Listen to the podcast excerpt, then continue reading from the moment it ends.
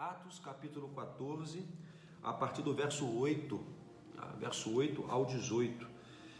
Vamos é, ver o que aconteceu aqui né, com Paulo e Barnabé. Paulo e Barnabé agora são companheiros. Eles estão na primeira viagem missionária. Se você voltar um pouquinho às páginas da sua Bíblia, nós falamos ontem sobre o capítulo 12 né, de Atos. O capítulo 13 já é o momento em que o Espírito Santo, olha só, o Espírito Santo é quem monta essa, essa parceria missionária entre Paulo e Barnabé. O Espírito Santo dá a ordem que eles sejam separados e enviados para a proclamação da mensagem de salvação é, a, a, lugares distantes, né?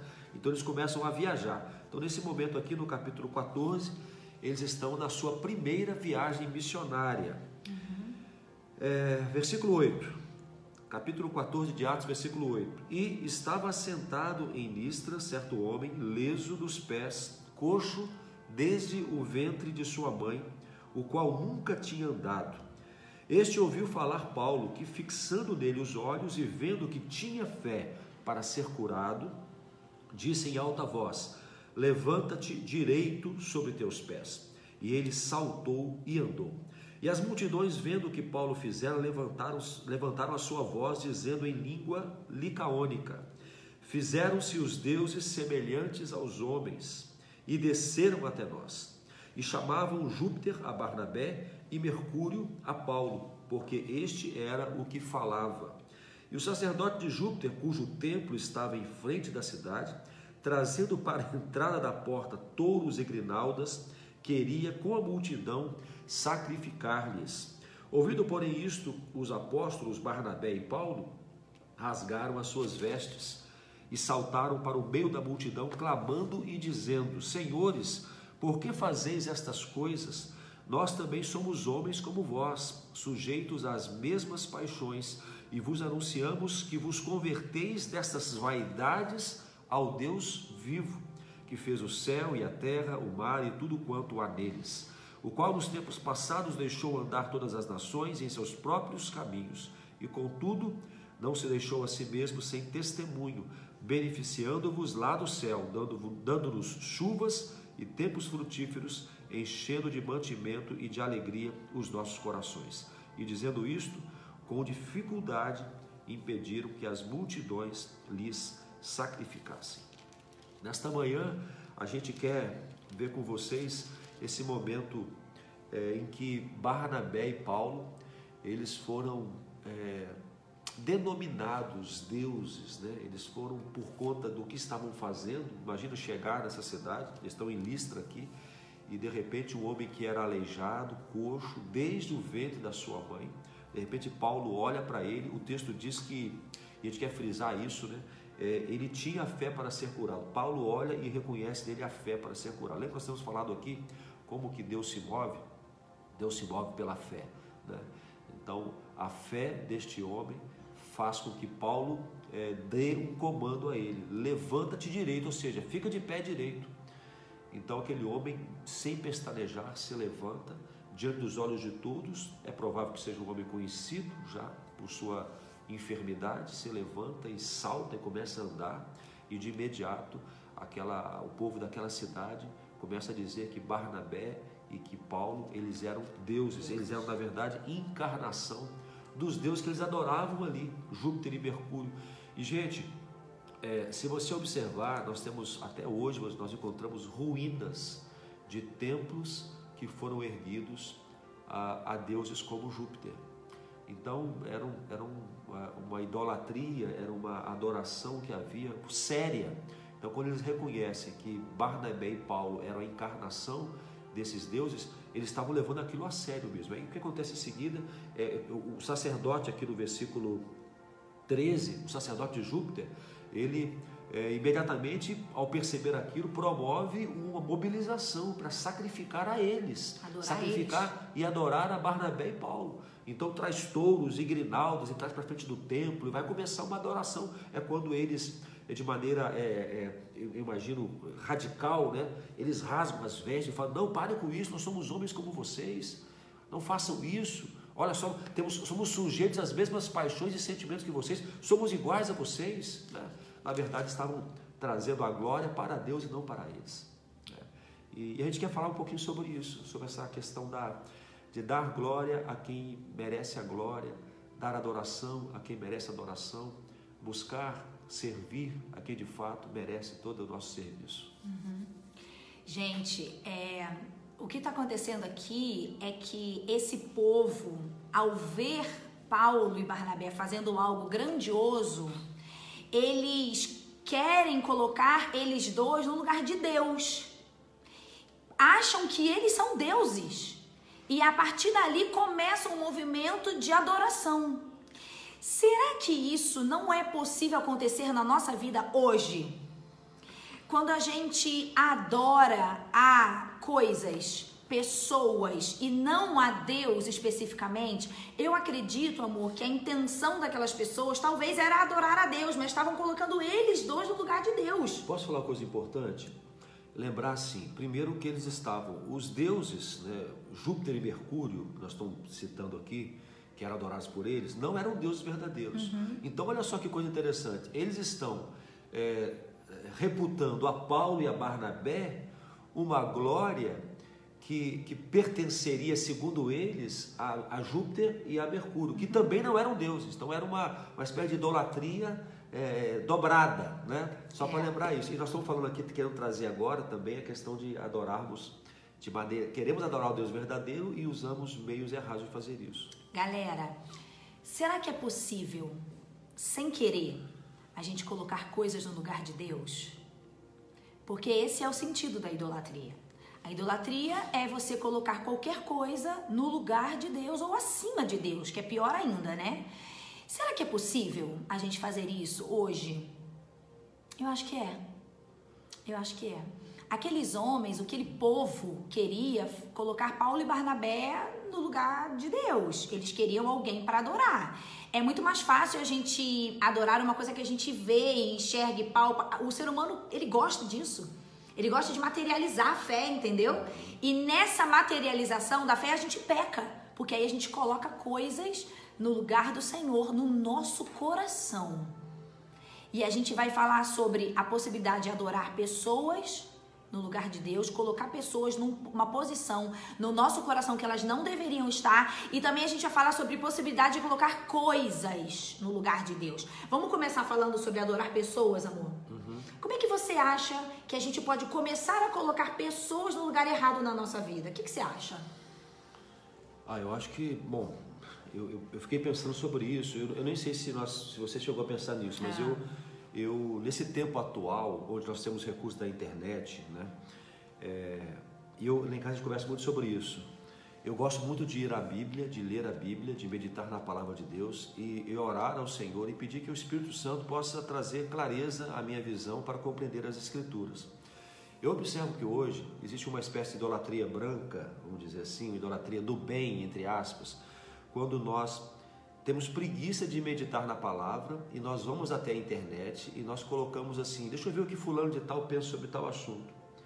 E aí eu não, eu não penso mais com aquilo que o Senhor me falou, com aquilo que o Espírito Santo me esclareceu, eu começo a pensar de acordo com a mente de algumas pessoas, até eruditas e homens até de Deus, não estou questionando isso, mas muitas vezes nós não pensamos mais por conta própria, nós começamos a reproduzir o pensamento de outros e de certa forma esses outros começam a ocupar na nossa vida o lugar do Espírito Santo de uhum, Deus. Uhum. Não é o Espírito Santo que me explica, não é o Espírito Santo que me esclarece, uhum. é o uhum. pastor tal, é o fulano de tal. E eu, eu temo que isso eventualmente possa se tornar substitu a substituição de, Deus, de Deus, da presença de Deus a, a, a partir de uma outra pessoa.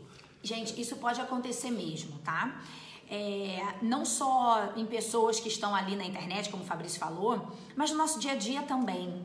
A gente colocar é, a opinião de pessoas na frente da opinião de Deus. Então, por exemplo, está com um problema no seu casamento e aí você vai procurar a opinião de alguém, de um amigo ou até de alguém que você confia. Ok, tá certo? Tá certo. É, mas a opinião dela vai estar acima da opinião de Deus sobre o que você tem que fazer com o seu casamento? Se estiver, tá errado. Tá errado. Ou, por exemplo, a gente admira tanto uma pessoa que essa pessoa começa a ocupar na nossa vida uma importância que ela, ela ganha mais a nossa atenção do que o próprio Deus. É o que eu falei agora, exatamente. Mas assim, no seu, você deu um exemplo de uma referência espiritual, Sim. deu, deu né, buscar um conselho, é, entendimento sobre o que Deus pensa sobre tal coisa, e eu procuro o que uma pessoa diz, e não somente a Bíblia. Mas aí, gente, a gente vai colocando pessoas também no nosso dia a dia, no lugar de Deus sabe? E isso é muito perigoso. Eu já vi, amor, ovelhas de igrejas indo pro buraco, por quê? Porque quando elas tinham que tomar decisões, quando elas tinham que dar passos na vida delas, ao invés de elas irem pro quarto, dobrar o joelho, clamar a Deus, falar: Deus, fala comigo, é esse carro que eu tenho que comprar, é esse emprego que eu tenho que aceitar, é com essa pessoa que eu tenho que casar. Elas iam a, somente aos seus líderes e o que eles falavam era verdade sobre a vida delas. Pessoal, um parêntese. É claro que nós podemos ter pessoas que nos aconselham. Precisamos. É claro que a gente vai ouvir o nosso pastor, o nosso líder, a nossa mãe, tá tudo bem. Só que eu ouço a pessoa e eu vou falar, Senhor, o que o Fabrício falou vem do Senhor para minha vida? Eu sei ouvir a voz de Deus ou eu só sei ouvir a voz de pessoas? E é importante que, por exemplo, você tenha discernimento. O, o, o líder espiritual, ele, ele ele, ele corre esse risco de realmente, uhum. eventualmente, ele ser o substituto de Deus na vida das pessoas. Ele corre esse risco. Então você, enquanto líder espiritual, nós, enquanto líderes espirituais, devemos estar atentos. Se o nosso conselho é conforme a palavra. Eu, eu gosto muito de dizer assim: olha, a Bíblia diz isso, isso e isso. A Bíblia nos orienta assim, assim, assado. Dessa forma, nós, enquanto líderes, nós estamos apontando para as Escrituras e trazendo orientação firmada nas Escrituras mas sabemos que nem sempre é assim que acontece. Uhum, Nós somos é. tentados a falar: olha, eu digo a você que você deve fazer tal coisa. Faça assim, porque eu uhum. penso dessa forma. Uhum. Isso é perigoso. Cuidado. Porque nós somos humanos, né, amor? Paulo e Barnabé, quando a galera começa a querer adorá-los, porque eles fizeram uma coisa extraordinária, curaram um, um, um paralítico, né? É, ele, eles falam, gente, para, para, para! Nós somos como vocês. E, e, e, na internet, amor, as pessoas às vezes fazem isso com, com outras, né? É, é, é, a opinião delas. Gente, uma coisa é você gostar de alguém, admirar, respeitar, tá tudo certo. Mas você não pode endeusar ninguém. Porque isso também é uma espécie de idolatria. Toma cuidado. Aprenda a, a, a, abrir o seu ouvido. A minha oração todas as manhãs com Deus é: Deus, me ensine a ouvir a sua voz. Tira os ruídos para que eu tenha um canal aqui tão aberto que quando eu precisar de uma orientação, o Senhor consiga falar comigo. Entendem isso? Então, isso é idolatrar pessoas, tudo bem? Ok. Idolatrar coisas. É porque a gente, só uma coisa, é que a gente às vezes pensa em idolatria, a gente pensa logo em, em, em objetos de escultura. Uhum. Isso aí, gente. É também. É, é, claro, mas é, é, o menor das questões. A menor das questões, porque essa aí é, não é tão sutil. Nossa preocupação aqui é com aquelas, aquelas é, idolatrias sutis que nós não percebemos. Uhum. Né? Então, a nossa atenção, lembrando que quando o Senhor deu o mandamento, né, é, não terás outros deuses diante de mim. Uhum. Então, você imagina assim: aqui está Deus, aqui está você. Quando você coloca alguma coisa é, diante de Deus, você cria um obstáculo para que você diretamente alcance a Deus. Então, quando o mandamento é nos dado, é qualquer pessoa mas também qualquer objeto ou coisa uhum. né, que ocupe, a, que esteja diante de Deus e que seja um obstáculo para que possamos chegar diretamente a Deus. E se imagina que Deus é uma luz, você coloca aqui um obstáculo, essa luz vai ficar comprometida de chegar até aqui. Então eu fico no escuro. Entendem isso? Como é que a gente idolatra coisas, gente? Existem muitas coisas que a gente idolatra. E depois eu vou compartilhar com vocês até um, um, algo que Deus recentemente colocou no meu coração e eu tô trabalhando isso, tá? Mas vamos lá, gente. É, coisas que a gente idolatra são coisas que ganham o nosso coração e que ocupam um lugar de tanta importância pra gente que aquilo é algo que eu não vivo sem. Preciso disso, eu não abro mão disso, isso é muito bom para mim, eu não quero ficar sem isso. Vamos lá. Tenha cuidado a internet. Galera, a internet está fazendo muitas vezes com que a vida das pessoas gire em torno dela. Você acorda e a primeira coisa que você faz é o quê? Pegar o seu celular para ver o quê? Sei lá.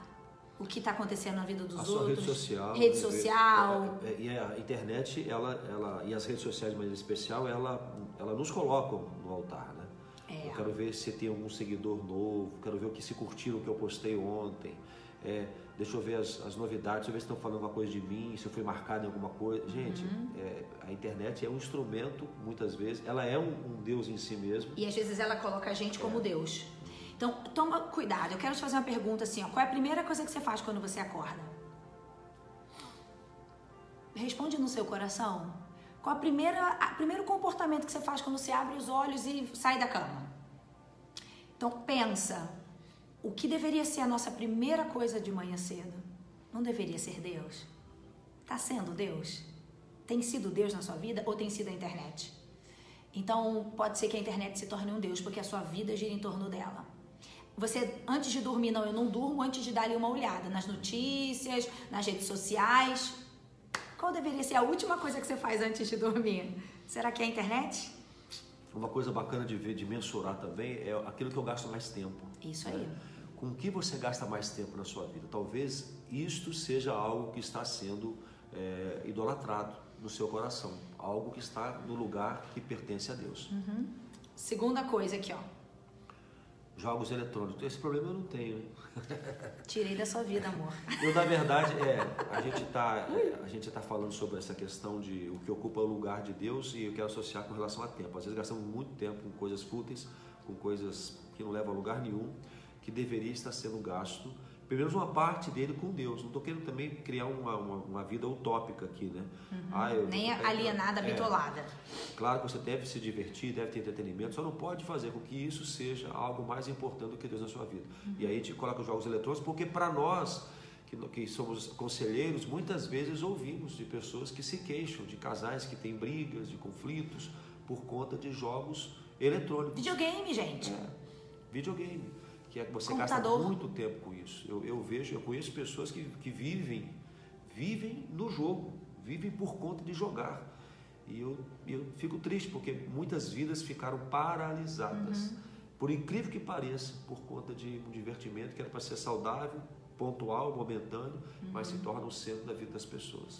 O Daniel, quando ele tinha uns 15 anos, menos talvez, ele começou a, a insistir muito para que a gente desse um videogame para ele, né? É, e eu fui segurando, assim, fui segurando, fui segurando. O Fabrício também, mas eu acho que eu era mais chata nessa época, né? E aí é, eu, a gente segurou tanto que, que passou a fase, entendeu? E eu me lembro também a questão do celular. Gente, isso é uma coisa nossa, tá? A gente tá dividindo com vocês, mas cada um cria o filho como acha que tem que ser baseado na Bíblia, beleza. Nós, Daniel, época de celular, 11 anos, 10 anos, todos os amigos já tinham celular e ele começou, mamãe, papai, o celular e tal. E eu falei assim, filho, deixa eu te explicar. Você é muito novo para ter um celular. Mas mamãe, todo mundo na minha sala tem celular. Tudo bem, filho. Qual é a frase que mãe fala nessa hora? Você não é todo é mundo.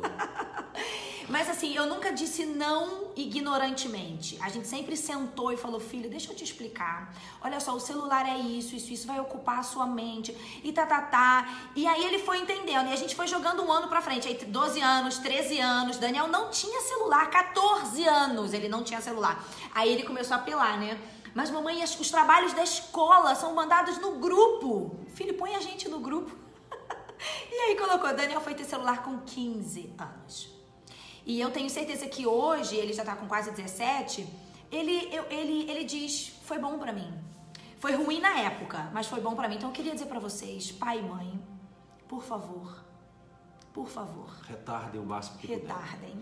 Seus filhos têm 9, 10 anos, eles não têm que ter um celular só pra eles, gente. Eu agora tô falando como psicóloga tá? Por favor. É, ah, mas ele já tem.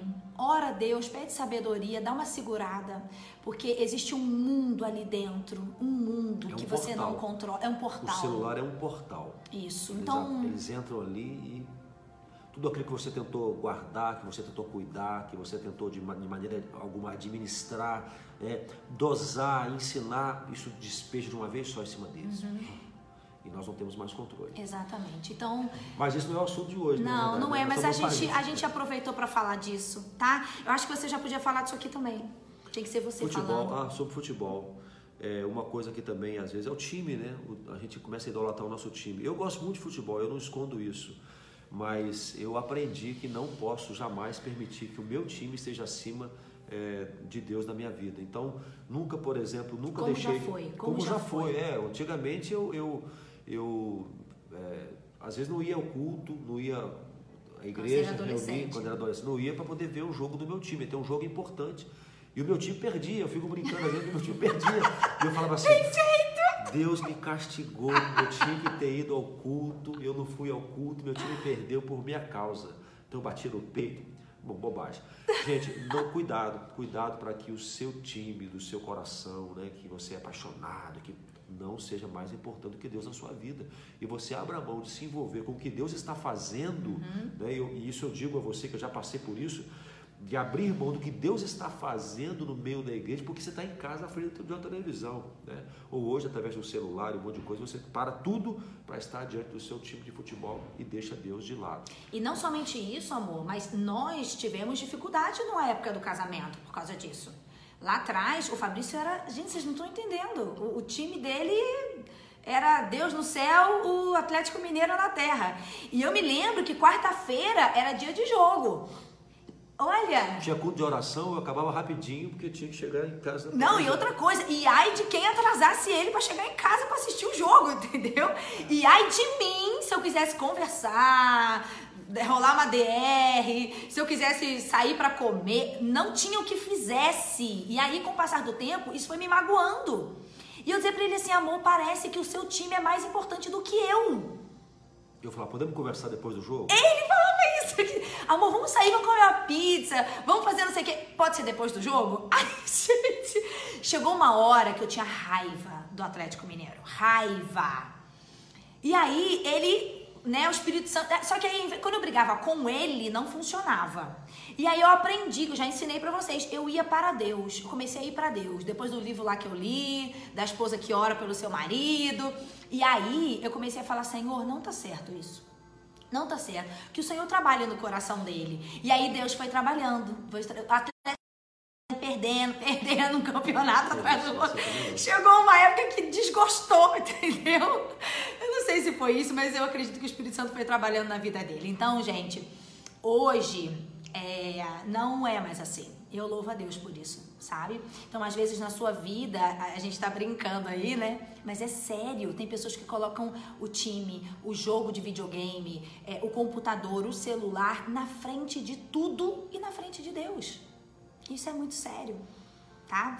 Mas, por exemplo, tem pessoas também que colocam a vaidade, a beleza então gasta-se um tempo, gasta-se dinheiro, gasta-se energia para buscar algo que, que não satisfaz, sabe? É essa, é essa barreira na frente da luz. O trabalho, tem pessoas que colocam o trabalho assim, a vida da pessoa é o trabalho. Então, se der tempo, ela vai na igreja. Se der tempo, ela fica com a família. Se der tempo, ela vai ler a Bíblia. Mas por quê? Porque eu tenho que trabalhar. Tá bom, gente, temos que trabalhar, óbvio, né? Ninguém cai, não cai dinheiro do céu. Mas o trabalho, o estudo, quantos jovens se afastam de Deus na época da faculdade? E é... não voltam mais. Não, não voltam. Muitos não voltam mais. Eu vejo assim na igreja, nós avaliamos assim a, a performance, né? Adolescente animado, envolvido, fazendo tudo. Na juventude também, ali tem um, um, comprometimento. Aí entra na faculdade, aí puxa o freio de mão, porque alguém disse em algum momento que agora é hora de focar na carreira. Gente, guarda uma coisa. Nunca Deus pode perder o foco na nossa vida. Nunca, em momento algum.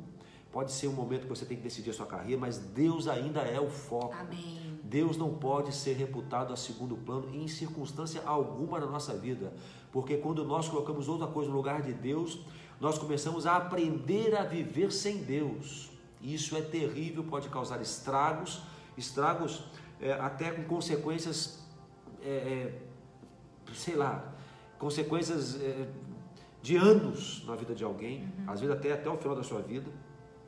Por quê? Porque num dado momento alguém disse que agora é hora de você focar em tal coisa, em tal coisa e desfocar de Deus. Uhum. Esse é um equívoco fatal, uhum. fatal. A Bíblia fala a verdade quando ela fala que em primeiro lugar é Deus e as outras coisas vão ser acrescentadas. Nós temos que crer nisso. Uhum. E ali o texto fala coisas essenciais, ou seja, É essencial tudo aquilo que a Bíblia fala ali. Vai ser dado, vai ser dado, desde que nós coloquemos sempre o tempo todo o foco em Deus. Amém. Filhos e casamento às vezes ocupam o lugar de Deus na nossa vida. Ah, pastor, eu não posso ir na igreja porque eu tenho que ficar em casa, eu tenho que lavar roupa, eu tenho que fazer comida, eu tenho. Tá bom, gente, mas olha só. Quando eu estou longe de Deus, eu não sou feliz. Então eu posso dar a desculpa que eu quiser, mas eu não vou estar feliz. Tem gente que coloca o casamento como a fonte da felicidade da vida da pessoa. Pessoas que querem casar e elas abrem mão de tudo porque dizem assim: o dia que eu casar eu vou ser feliz. O dia que eu tiver filhos eu vou ser feliz. Então, onde está entrando Deus na, na, sua vida? A ponto de você achar que é o casamento que vai te fazer feliz. Aí essas pessoas, quando se casam, elas acharam que conquistaram tudo o que elas precisavam. Aí agora o casamento é um Deus na vida delas. Gente, nada. Nada pode ocupar o lugar de Deus na nossa vida, nada. Mesmo que eu ache que aquilo é importante, aí a gente tem que ter sabedoria para administrar todas as coisas, né, amor? Porque a gente não vai largar o casamento de lado, não vai largar os filhos, não vai abandonar o trabalho. Porém, tudo tem que encaixar no lugar que Deus quer que encaixe. Senão a gente se torna pessoas incompletas.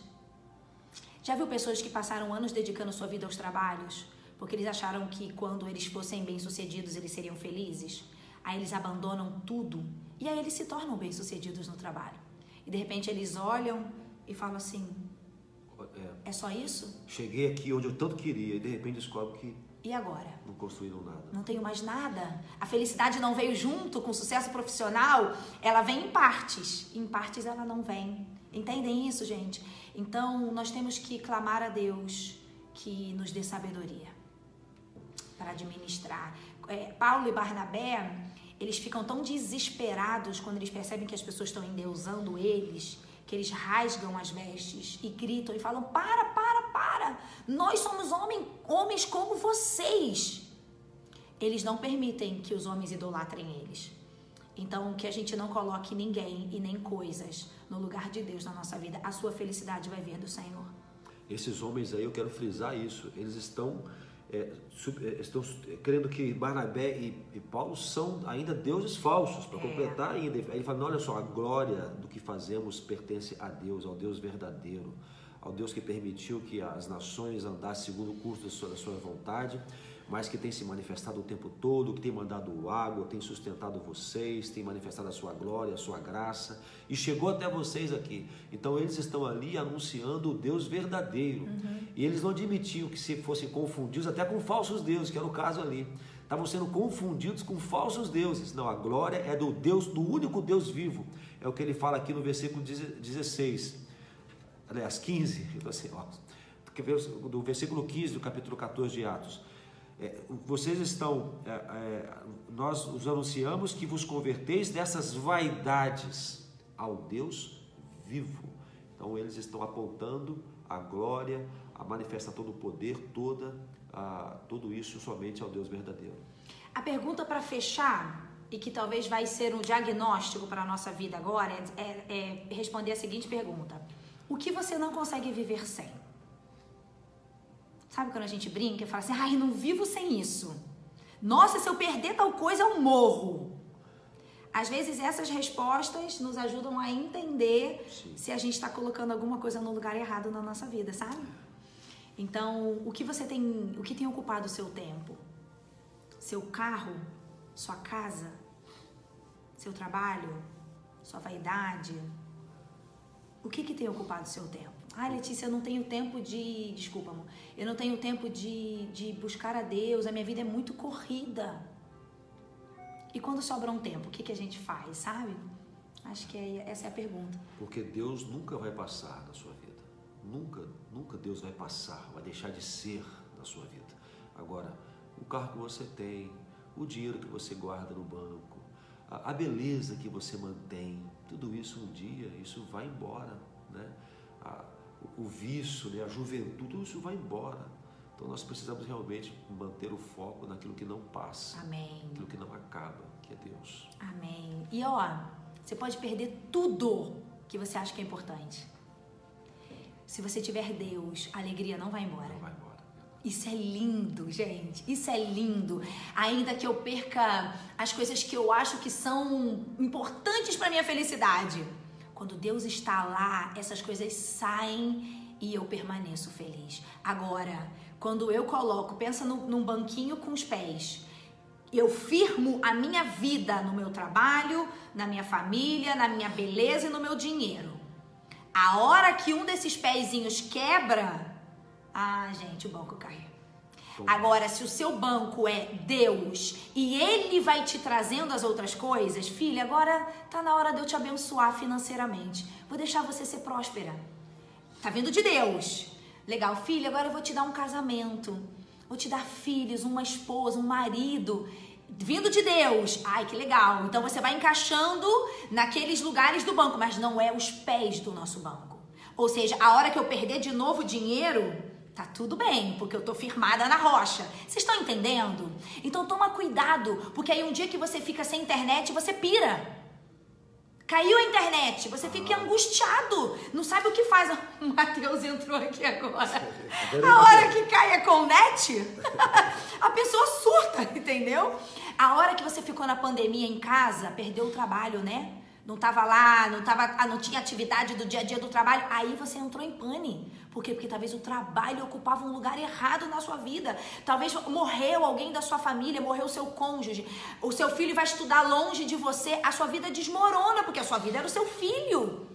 Entendem que quando Deus fala, eu vou terminar minha parte agora. Quando Deus fala, não tenham outros deuses diante de mim. E também quando ele fala ali, ó, acima de tudo, guarda o seu coração. Não coloque coisas erradas no seu coração, porque dele depende toda a sua vida. É porque ele tá sabendo que a nossa vida é instável e a qualquer momento, pá, sai uma perna do nosso banco.